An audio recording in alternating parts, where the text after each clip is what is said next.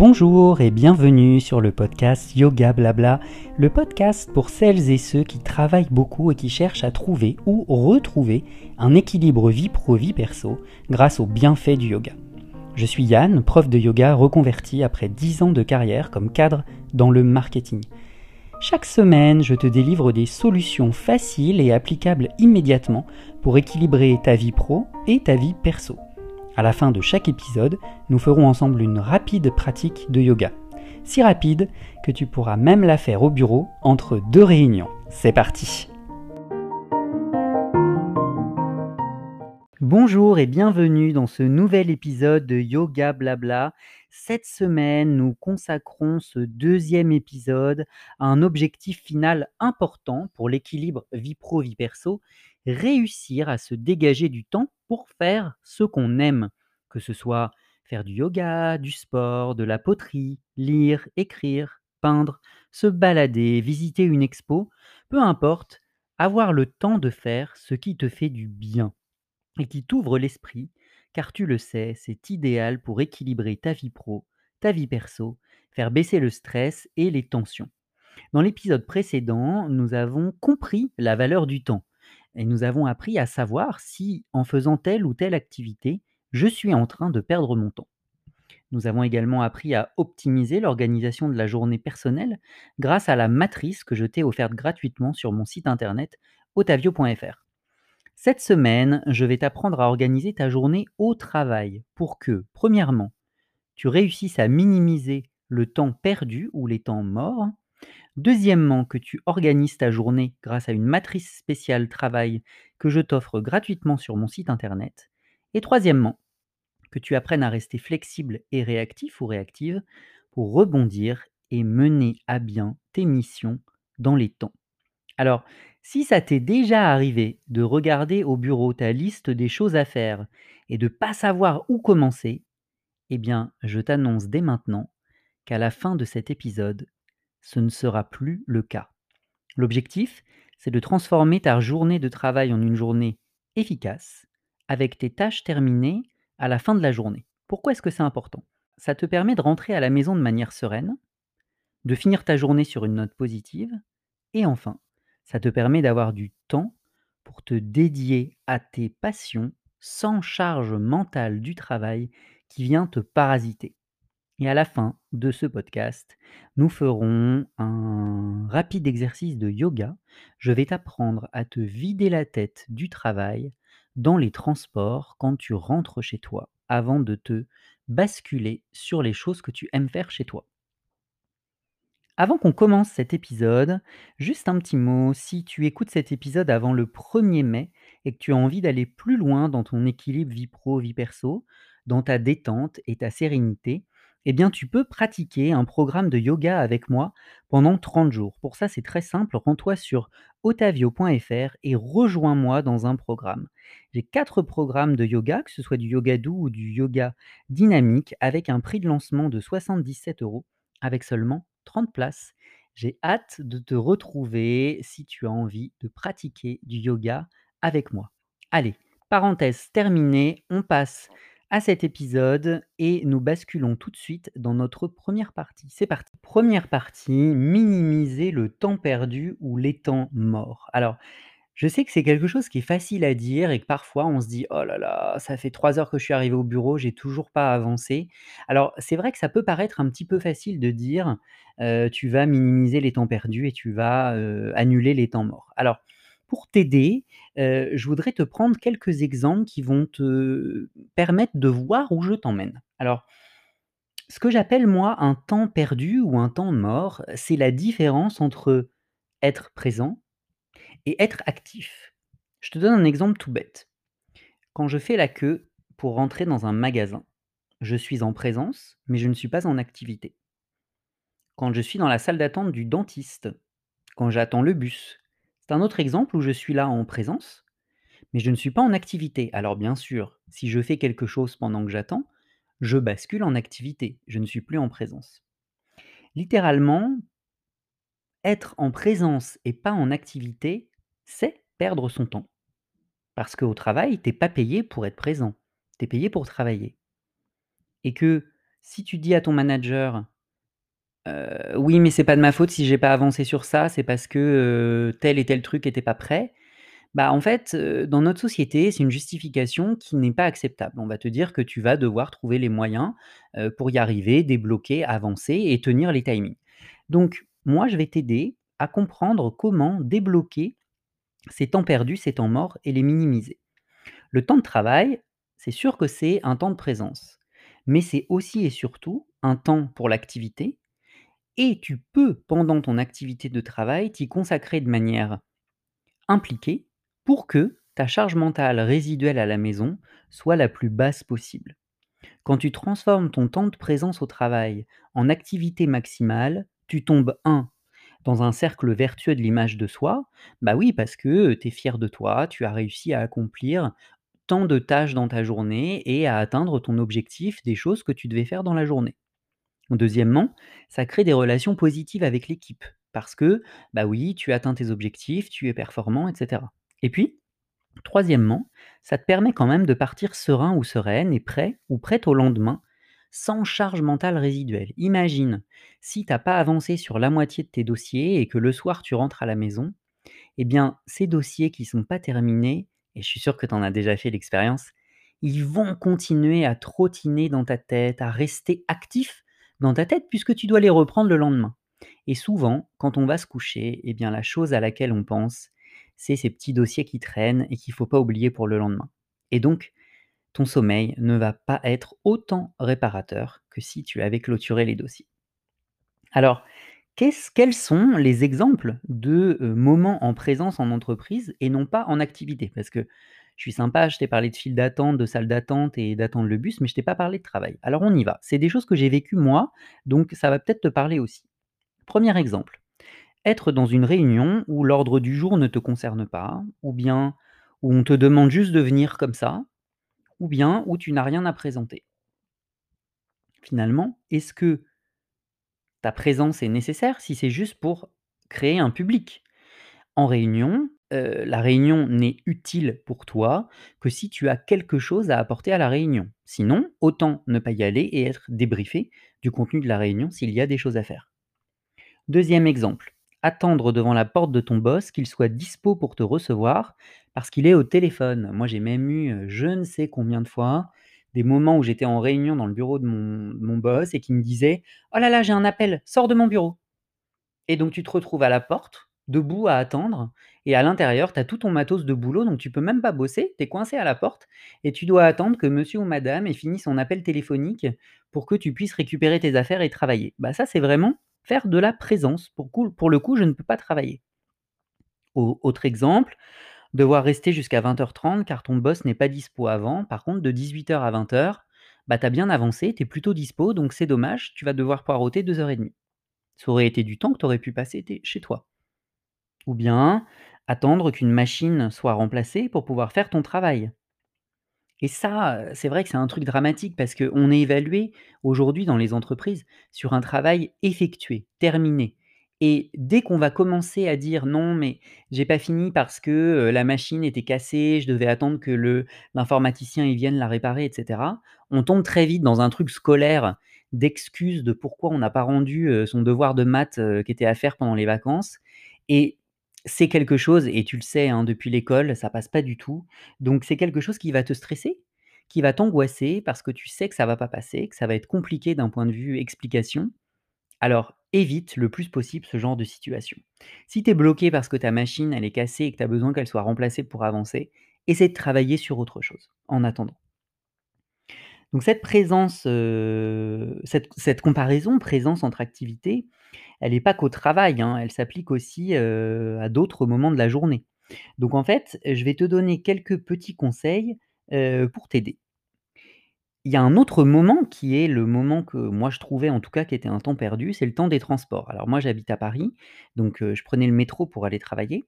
Si, toi tu es en voiture, c'est un petit peu différent. Alors je vais donner d'autres exemples séparés. Comment utiliser le temps de transport comme un temps pour travailler? Alors je sais, c'est pas forcément une bonne idée de travailler dans les transports. Je vais te donner un conseil, moi, que j'ai mis en place sur mon dernier poste et qui m'a beaucoup aidé. Et puis, je vais t'expliquer la différence entre le transport aller au travail et le transport retour au travail. Je te conseille de commencer ta journée dans les transports aller, si tu as un outil professionnel comme un téléphone professionnel.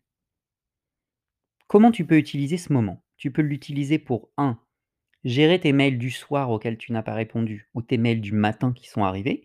Si tu travailles avec différents pays, tu as peut-être aussi des mails sur différents fuseaux horaires. Tu peux vérifier tes rendez-vous de la journée, planifier des rendez-vous pour ta journée et puis commencer à lister les tâches que tu vas devoir réaliser dans ta journée. En quoi est-ce que cette idée, elle est assez bénéfique? Premièrement, tu arrives au travail avec en tête des idées toutes prêtes. On a tous eu des collègues qui arrivaient au boulot, un peu la tête dans le cul avec, le gobelet de café, le croissant sous le bras et puis à 11:00, ils avaient toujours l'impression de pas être émergés et c'était compliqué de travailler avec eux. Eh bien, toi, tu peux casser cet effet-là en arrivant au travail avec déjà en tête tout ce que tu dois faire et comment tu vas organiser ta journée. Tu gagnes peut-être 30 minutes à 1 heure à être efficace sur ton travail. Ensuite, ce qui est un peu intéressant, c'est que tu es opérationnel immédiatement. J'aime bien comparer ça entre, heu au feu, arrêté, au feu de circulation et puis d'un seul coup, le feu passe au vert. Bah, si tu as une voiture électrique, tu vas foncer tout de suite dès que le feu va passer au vert. Si tu as un diesel, le temps que tu passes la 3e, ça va être tout mollasse, donc tu vas être un petit peu plus long à démarrer. En commençant ta journée dans tes transports, tu es opérationnel immédiatement quand tu arrives au travail. Et troisièmement, tu crées une ambiance, d'équipe d'entraînement qui bénéficie à toute l'équipe. Tout le monde va dire: «Oh là là, waouh, Yann, il est super réveillé le matin, ça m'énergise, ça me donne envie» et tu vas être moteur pour toute l'équipe et finalement être moteur, c'est important parce que tu deviens un membre très important de l'équipe. Par contre, et ça je le dis, c'est très important et on va le revoir la semaine prochaine dans le 3e épisode de cette série de 3 volets sur, réussir à te dégager du temps, et bien sur le chemin du retour du travail, c'est-à-dire le trajet entre ton bureau et ta maison. Là, par contre, utilise ce moment comme un sas de décompression où le travail est interdit.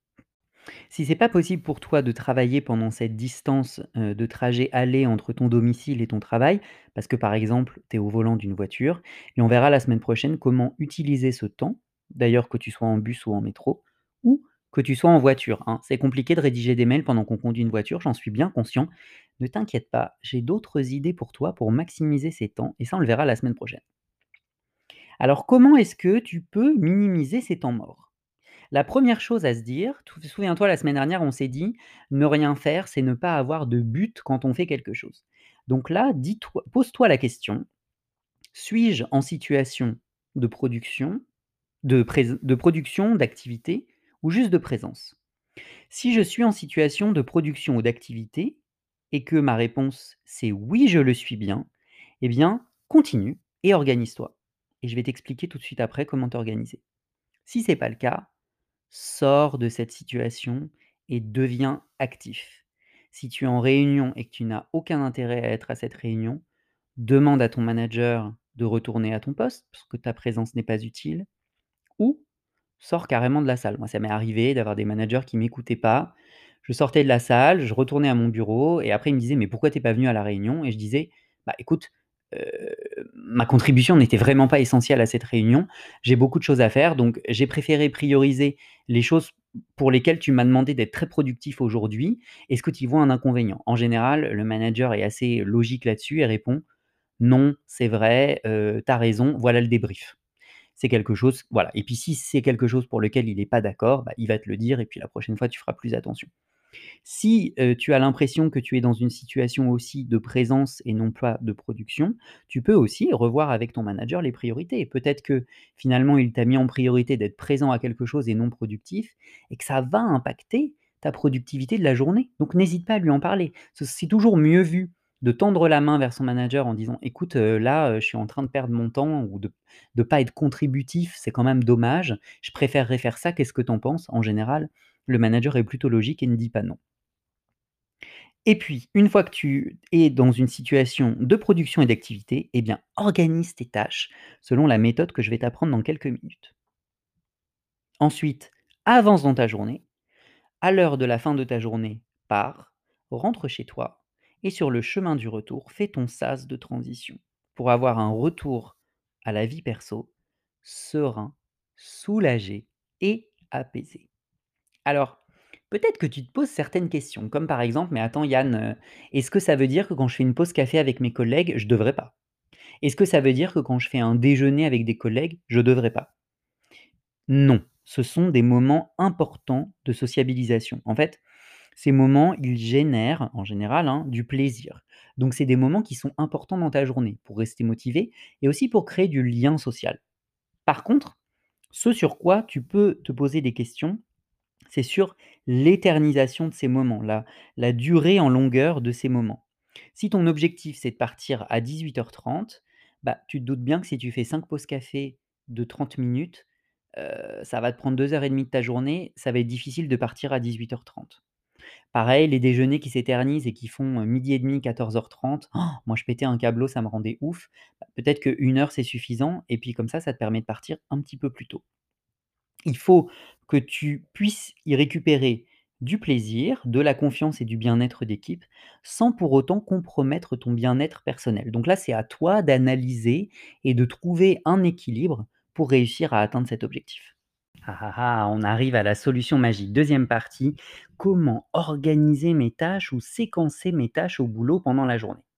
Alors moi, j'ai passé, beaucoup de temps au travail à pas réussir à trop m'organiser et à devoir jongler entre, les lubies de mes boss de: «Ah, «Ça c'est maintenant, ça c'est maintenant. Ah non, finalement, ça c'est plus maintenant» et en fait, je m'arrachais les cheveux toute la journée parce que à peine j'avais commencé un truc qu'il fallait que j'arrête tout pour passer à un autre et du coup, j'avançais à rien. Alors j'ai appris une méthode qui marche à tous les coups et avec cette méthode, finis de regarder ta liste, de pas savoir par quoi commencer ou comment faire. Sur, heu, le site internet otavio.fr, je t'ai mis à dispose dans le dernier épisode du podcast, heu, une matrice gratuite contrôle du temps. Et bien là, tu auras sur la même page accès à cette nouvelle matrice qui est gratuite et que je t'offre aussi, qui va te permettre d'organiser tes journées au travail. Le lien, il est juste dans le descriptif de cet épisode du podcast. Tu cliques dessus, tu mets ton adresse mail et puis tu reçois par mail cette matrice, heu, depuis le site Otavio. Comment est-ce que tu peux réaliser cette matrice? C'est super simple. Étape numéro 1, tu vas lister toutes les tâches de ta journée les unes à la suite des autres. Peu importe l'ordre, tu t'en intéresses pas. Heu, c'était d'ailleurs quelque chose que tu peux commencer à faire dans ton sas, aller du domicile vers le travail. Tu vas lister chaque tâche. Ce qu'il faut savoir, c'est que quand on se donne une tâche, hein, on en a parlé aussi dans les dans les se fixer des objectifs et les atteindre, l'épisode 5. Ce qui est important, c'est de toujours commencer par un verbe d'action. Exemple: répondre à Catherine sur tel dossier, appeler Christian, envoyer le rapport à Marjorie, animer la réunion objectif des ventes, finaliser le PowerPoint plan de lancement 2022, briefer les achats.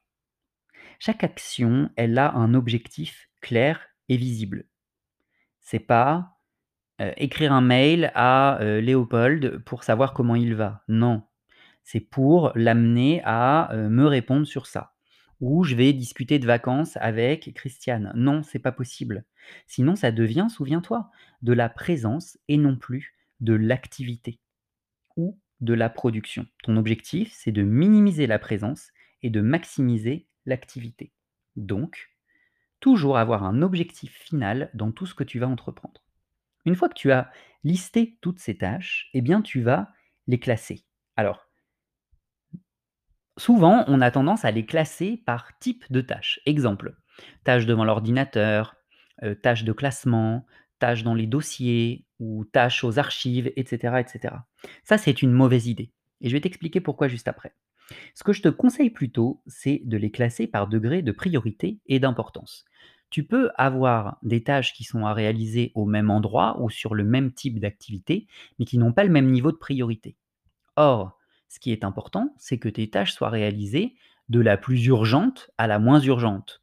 Donc si sur, heu, je ne sais pas, l'archivage des dossiers, tu as un dossier urgent, un autre qui est pas urgent, tu vas d'abord traiter le dossier urgent, puis passer à une autre tâche sur une autre machine ou un autre outil qui est moins urgent et quand ce sera le moment de faire le deuxième dossier et ben, tu retourneras à l'archivage. Pour chaque tâche que tu as listée, tu vas devoir t'interroger sur deux choses. La première chose, c'est le degré de priorité. Priorité, c'est est-ce que c'est urgent ou est-ce que c'est non urgent?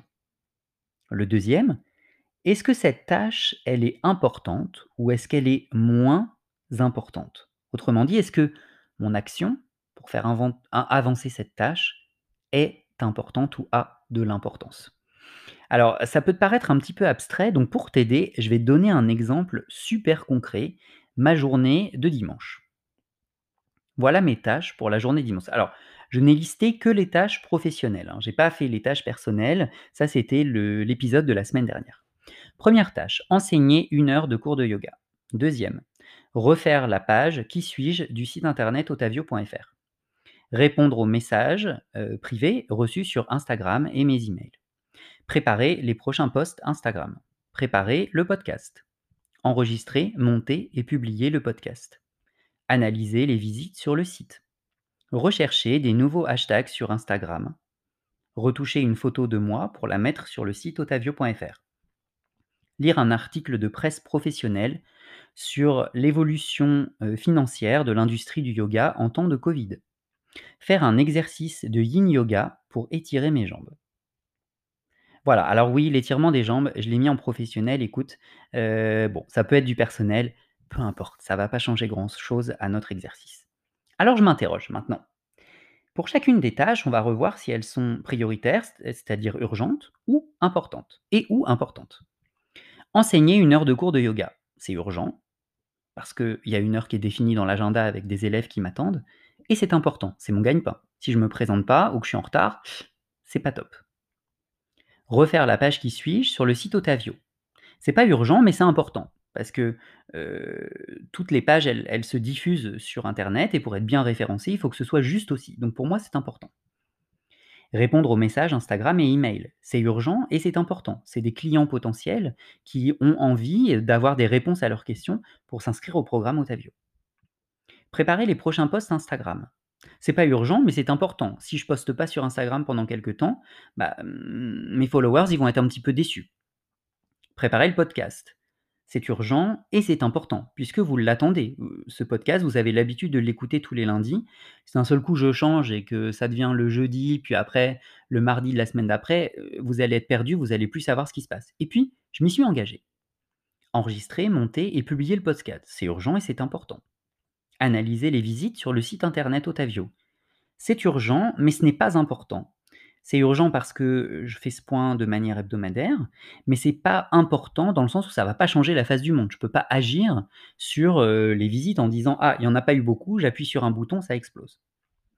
Rechercher des nouveaux hashtags sur Instagram autour du yoga. C'est urgent, mais c'est pas important non plus. Je vais en avoir besoin pour mes posts de la semaine prochaine, donc c'est aussi urgent que les posts. Par contre, c'est pas important parce que j'en ai déjà qui fonctionnent. Retoucher une photo de moi sur le site. C'est pas urgent et c'est pas important. Les photos qui sont aujourd'hui, elles vont très bien, donc ça attendra. Lire un article de presse professionnel, c'est pas urgent et c'est pas important. Faire un exercice de yin sur les jambes, c'est pas urgent, mais c'est important parce que le dimanche, en général, j'en ai bien besoin. Une fois que tu as classé ces tâches en urgent, important, non urgent, important, urgent, non important et urgent, euh, non urgent, non important, pardon, tu vas dessiner un graphique sur ta feuille. Tu vas faire une flèche qui monte vers le haut, qui est degré d'urgence, et puis une flèche qui va de la gauche vers la droite, qui s'appelle degré d'importance. Puis tu vas faire un gros carré qui va être tout en haut de urgent, tu l'emmènes dans la droite, puis qui descend tout en bas à droite de ta flèche importance. Et tu divises le tout en quatre cases. Tout en haut à droite, tu as une case qui est donc très urgente et très importante. Ici, tu vas y reporter les tâches que tu as qualifiées de urgentes et importantes. À gauche de cette case, dans la catégorie urgent plus plus, mais pas important, tu vas reporter tes tâches. En bas à droite, important mais pas urgent, tu reportes tes tâches. Et enfin, tout en bas à gauche, pas urgent, pas important, tu reportes tes tâches pas urgentes, pas importantes. Quel est l'ordre de réalisation? Bah, je l'ai déjà dit en fait, sans m'en rendre compte, je l'ai fait dans l'ordre. La première case des tâches que tu dois réaliser, ce sont les tâches urgentes et importantes. Donc moi, dans mon cas de dimanche, j'ai quatre tâches qui sont urgentes et importantes.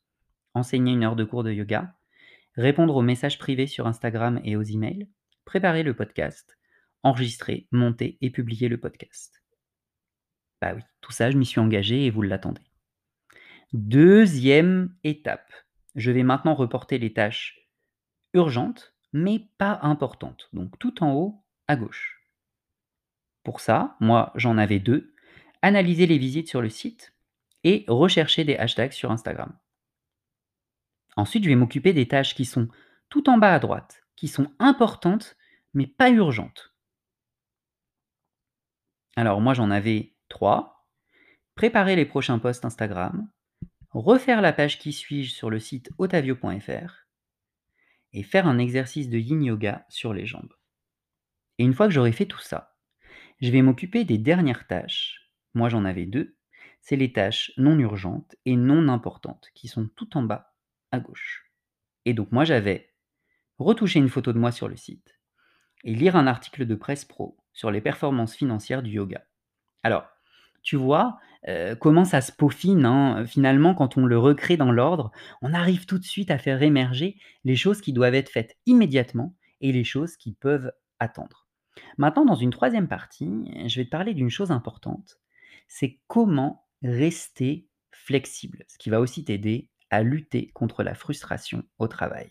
Alors, c'est important de rester réactif et mobile sur sa journée. Alors, qu'est-ce que ça veut dire, ce conseil de rester réactif et mobile? Les urgences et les priorités, elles fluctuent toujours en cours de journée. Alors moi, j'aime bien donner cette image, heu, d'un courant de rivière. Quand tu regardes un courant de rivière, il est toujours dynamique, il est toujours actif, mais en fonction des débris qu'il va charrier, des roches qui vont se mettre, heu, dans le chemin du courant, il va fluctuer. Il va être différent en termes de force par endroit, en termes de clarté par endroit et ça, ça va évoluer carrément en cours de journée. Eh bien, à l'image de ce ruisseau qui fluctue en cours de journée, je te conseille de rester aussi flexible que ce ruisseau. Pour ça, comment ça marche? Ben, quand tu réalises ta matrice des choses à faire, utilise un crayon de bois ou un critérium, ce qui peut te permettre de modifier en cours de journée. 1. S'il te manque quelque chose ou une info, bah, tu peux la mettre de côté, passer à une autre tâche et quand tu récupères l'info, le mettre en action. Ou bien, si ton manager te dit Hep, hep, hep, euh, je t'ai dit qu'il fallait faire ça, mais finalement c'est ça qui est plus urgent, eh bien toi tu peux directement modifier sur ta matrice les choses à faire. Alors, euh, juste une petite exemple, un petit exemple qui est quand même important pour euh, rester concentré et mobile sur ta journée.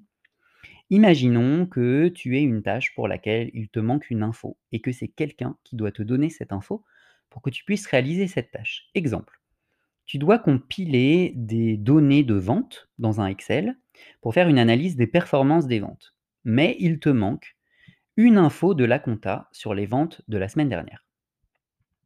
Et bien sûr, tu ne peux pas accomplir ta tâche qui est urgente et importante parce qu'il te manque cette info de la semaine dernière. Donc, conseil, ne te rue pas sur ton fichier pour le faire sans l'info de la semaine précédente. Tu vas devoir refaire. Commence par demander le fichier à la personne qui peut t'aider. Et quand tu l'as reçu, mets-le en place. Si c'est bloquant pour toi pour avancer, je te conseille d'aller voir la personne plutôt que de lui faire un mail. C'est quelque chose qui va t'aider à avancer et ne plus avoir dans ta charge mentale «Oh Bidule, il m'a toujours pas répondu, je suis bloqué pour faire mon fichier. Parfois, ça peut permettre de débloquer les choses de manière assez rapide. Deuxième point, si tu ne sais pas ce qui est prioritaire, urgent ou important, non important, ça peut arriver, hein, parfois on ne sait pas si telle ou telle tâche, elle est urgente ou importante. C'est le rôle de ton manager de t'aider à comprendre ce qui est le plus urgent et le plus important dans ta journée. Alors, peut-être que tu as eu comme moi des managers, quand tu leur poses la question, qui disent C'est très simple, tout est urgent, tout était pour hier. C'est pas possible comme réponse. On ne peut pas te répondre ça.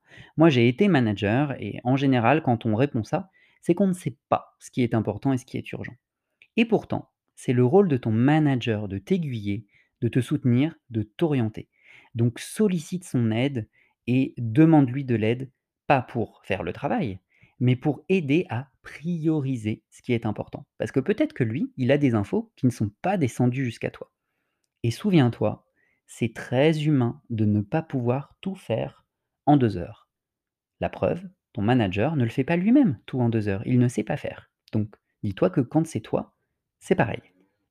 Et puis, pour te permettre d'écrire sur un papier de manière organisée et te poser, bah, encore une fois, rends-toi sur otavieux.fr, le lien est dans la description de ce podcast, et puis télécharge cette matrice qui va t'aider dans ton organisation de ta journée.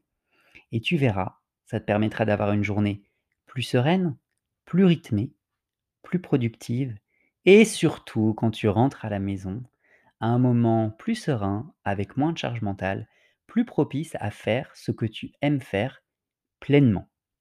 Allez, on passe tout de suite à l'exercice de yoga du jour.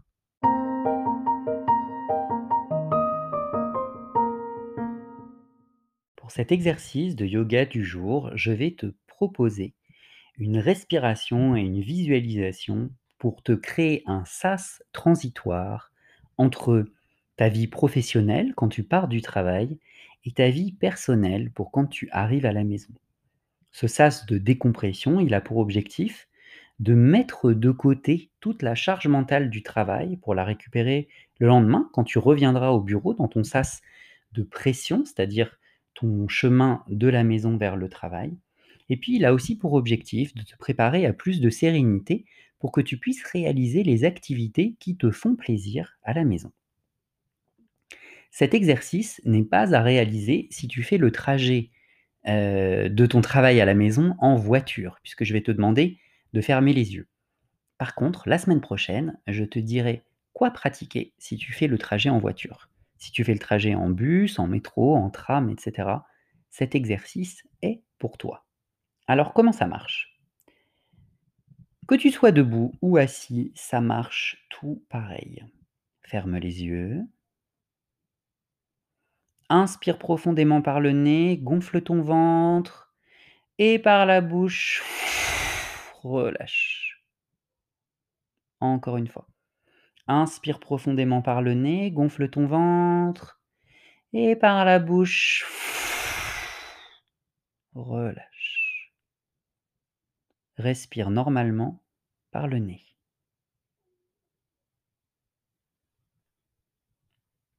À partir de maintenant, et jusqu'à ce que je te dise de rouvrir les yeux, tu vas respirer de manière équilibrée sur quatre temps. À mon signal, tu vas inspirer par le nez sur quatre temps et expirer par le nez sur quatre temps. C'est parti. Inspire 1, 2, 3, 4. Expire 4, 3, 2, 1. Inspire 1, 2, 3, 4. Expire 4, 3, 2, 1.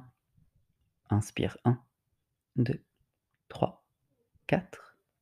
Expire 4, 3, 2, 1.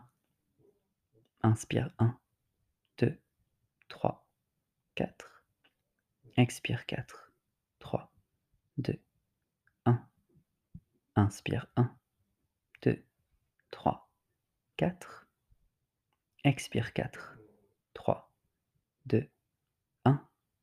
Continue à compter dans ta tête. Reste concentré sur le comptage de ces temps d'inspiration et de ces temps d'expiration. Si tu es déjà dans ton transport, oublie les bruits autour de toi. Concentre-toi sur le bruit de ta respiration, de cet air qui entre dans ton nez et de cet air chaud chargé de tension qui sort par ton nez à l'expiration.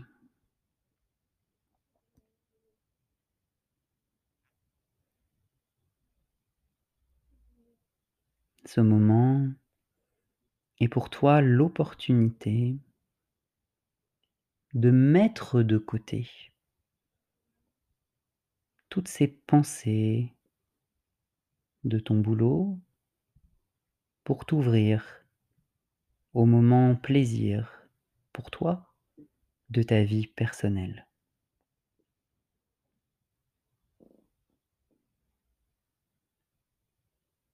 Tout en continuant à compter tes respirations, je voudrais que tu te concentres sur l'image d'une plage. Une plage de sable, blanc, chaud sous les pieds, et cette mer. Turquoise. Avec ses douces vagues. Et leur léger bruit qui fait du bien aux oreilles.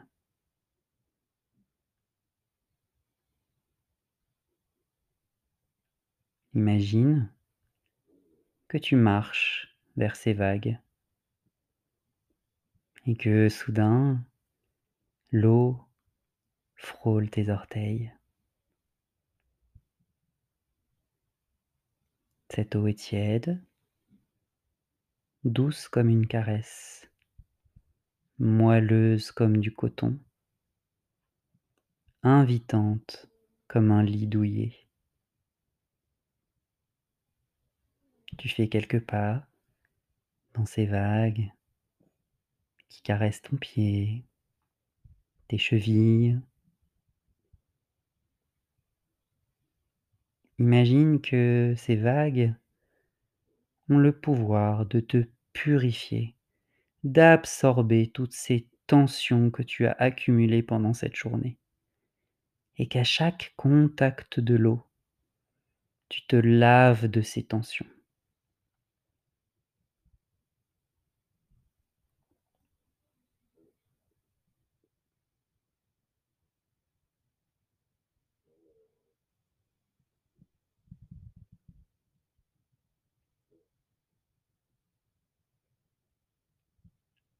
Ressens le soleil sur tes épaules et tes bras,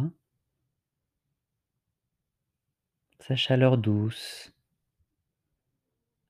douce comme un baiser apaisant, réconfortant. Ressens le vent sur ta nuque, une légère brise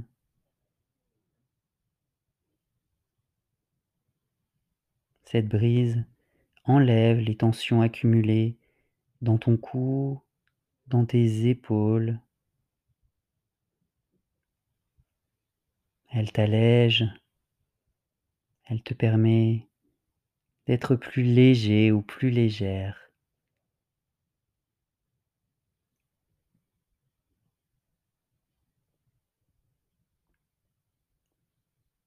Inspire profondément par le nez, gonfle ton ventre. Et par la bouche, relâche.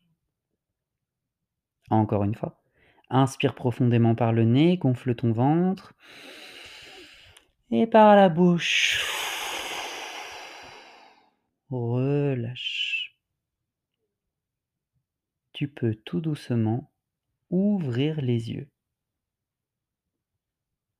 Merci de m'avoir suivi pour cet épisode et surtout, merci infiniment pour tout ton soutien. Vous êtes de plus en plus nombreux à m'écouter chaque semaine et je vous en suis infiniment reconnaissant. La semaine prochaine, c'est le troisième volet de réussir à se dégager du temps pour pouvoir me consacrer aux choses que j'aime. Et nous allons apprendre ensemble comment en une journée, je peux réussir à organiser de manière concomitante ma vie pro et ma vie perso, avec flexibilité, réactivité et sérénité. Je te souhaite une excellente semaine, bon yoga et à très bientôt. Bye bye.